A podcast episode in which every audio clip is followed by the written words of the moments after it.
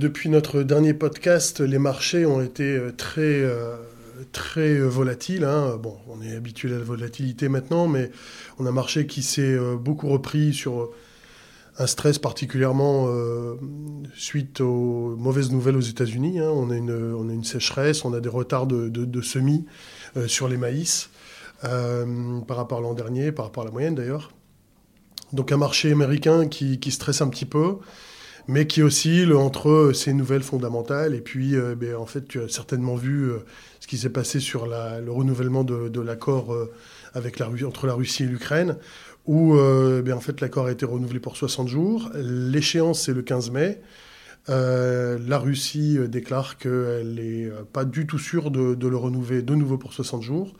Il y a des bateaux qui sont bloqués en Turquie avec des inspections qui doivent être faites de manière tripartite, hein, comme tu le sais et qui euh, ne se font pas euh, ou euh, se font très lentement. En même temps, on a quand même des perspectives plutôt bonnes sur, sur le développement des cultures d'hiver qui, qui hein, qui s'approchent de la récolte.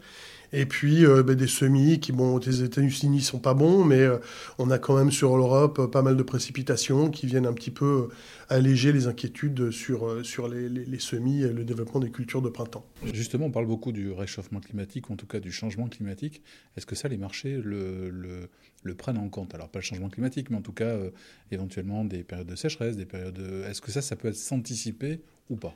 Typiquement, euh, mi-avril, début mai, on entre dans ce qu'on appelle le weather market, euh, qui est euh, une période assez, assez volatile en général parce que les marchés observent vraiment de manière rapprochée tout ce qui se dit, tout ce qui est rapporté en termes de planting, hein, de, de, semis, en termes de développement des, des précipitations, des différents stades de développement des plantes.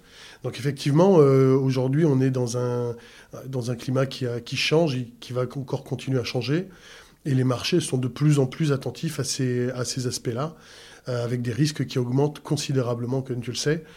Bon, tu sais que l'Argentine, par exemple, a eu une, a eu une récolte catastrophique et a des perspectives qui ne sont pas très très bonnes.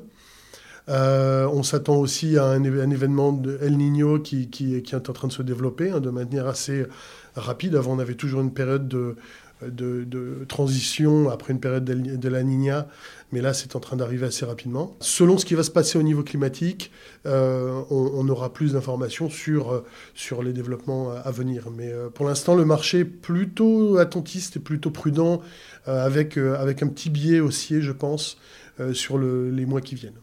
Merci Benoît. Merci à toi.